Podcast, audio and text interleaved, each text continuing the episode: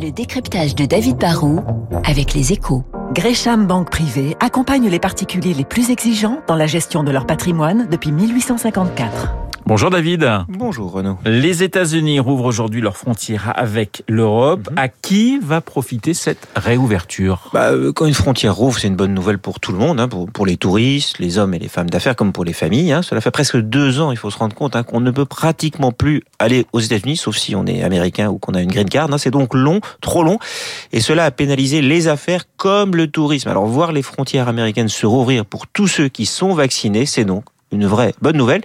Et ceux qui se frottent les mains aujourd'hui, bah, ce sont bien sûr les compagnies aériennes, car les États-Unis, il faut le savoir, restent la première destination internationale au monde. À quel point, David, est-ce un marché stratégique pour les compagnies aériennes? Alors quelques chiffres. hein. Chaque année, hors période de Covid, bien sûr, ce sont 1,8 million de vols qui relient les USA, plus de 244 millions de passagers voyagent vers les États-Unis pour affaires ou pour le plaisir. hein. C'est énorme et l'Europe reste le premier partenaire commercial et touristique de l'Amérique. hein. Il y a deux fois plus de passagers qui traversent chaque année l'Atlantique Nord, dans les deux sens, hein, que de passagers qui traversent le Pacifique euh, depuis l'Asie.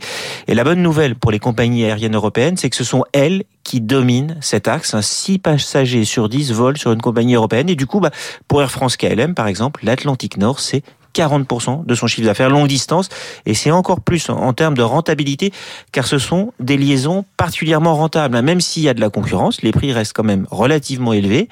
Les avions sont souvent et surtout, il y a une bonne part de passagers business dans ce qu'on appelle les classes avant qui sont, vous le savez bien, les plus rémunératrices. David, est-ce que cela signifie que la crise est terminée pour les compagnies aériennes? Alors c'est trop tôt pour crier victoire. D'abord parce que le redécollage va être progressif. hein. Cet été, Air France, par exemple, n'avait remis que 50% de sa capacité habituelle sur les USA. Ils espèrent être à 90% fin mars. Il va y avoir, c'est sûr, tout de suite là un boom de la demande à court terme, une hausse à moyen terme, mais on ne va pas revenir tout de suite à la normale. Dans, un premier temps, Air France va augmenter progressivement le, nombre de vols. hein. On va revenir un jour à, on va passer de 28 à 35 liaisons par semaine sur New York, par exemple, et plus de 122 vols par semaine vers les US.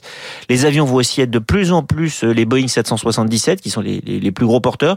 Mais le décollage va être prudent, car même si ça va mieux sur le front du Covid, la menace épidémique n'a pas totalement disparu. hein. L'Asie reste en grande partie fermée, et l'Amérique ne fait qu'entrouvrir la porte. Et puis, il y a un risque qu'elle se referme et du coup bah, cela va forcément peser sur la demande. Pas sûr par exemple que, ceux qui rêvent d'un grand voyage dans l'Ouest américain cet été commencent à faire des plans et des réservations tout de suite. Le décryptage de David Barrault sur l'antenne de Radio Classique dans un peu plus d'une minute, le journal de 8 heures.